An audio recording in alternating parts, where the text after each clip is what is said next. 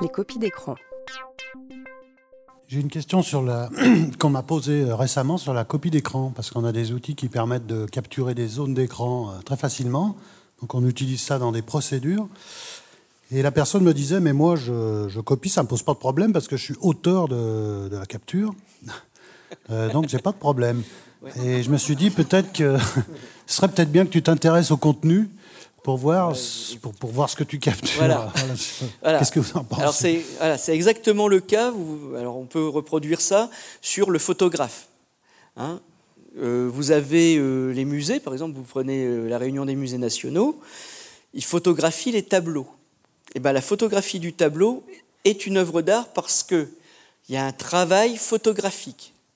Toutes les photographies ne sont pas des œuvres d'art. On a eu un contentieux l'année dernière c'était deux internautes qui se disputaient la, propriété et la titularité des droits d'auteur sur une photographie du Concorde atterrissant. C'était très précis.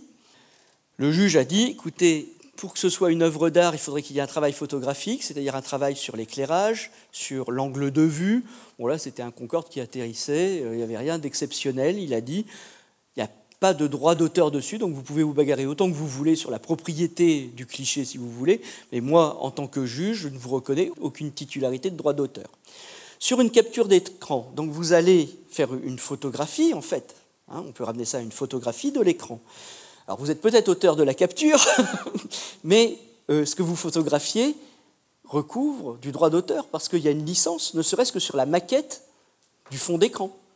Hein, quand vous avez acheté votre licence d'exploitation Windows, quand vous cliquez sur Word, la maquette qui apparaît, qui vous permet de créer un fichier Word, une maquette, ça donne prise au droit d'auteur. Donc vous faites une capture d'écran, vous photographiez un écran, ce que vous photographiez donne prise au droit d'auteur. Alors, une solution très simple, parce que évidemment, Microsoft, Windows, ils ont été assaillis de demandes d'autorisation de captation, en particulier par les sociétés de formation en bureautique.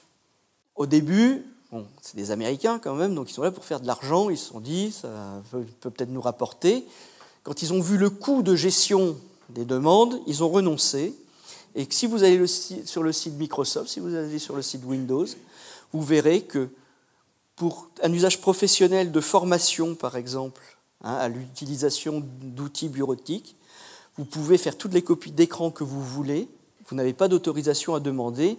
Microsoft vous donne une licence pour le faire. Donc là-dessus, euh, vous ne posez pas de questions. Si vous avez besoin de faire des captures d'écran pour illustrer vos cours pour, euh, sur des, des matières technologiques, si vous avez besoin de ces outils-là, utilisez-les. Mais attention, restez dans le cadre de votre mission. C'est-à-dire que vous êtes sur le NT, vous êtes dans le cadre de l'établissement, vous n'allez pas mettre ça sur Internet.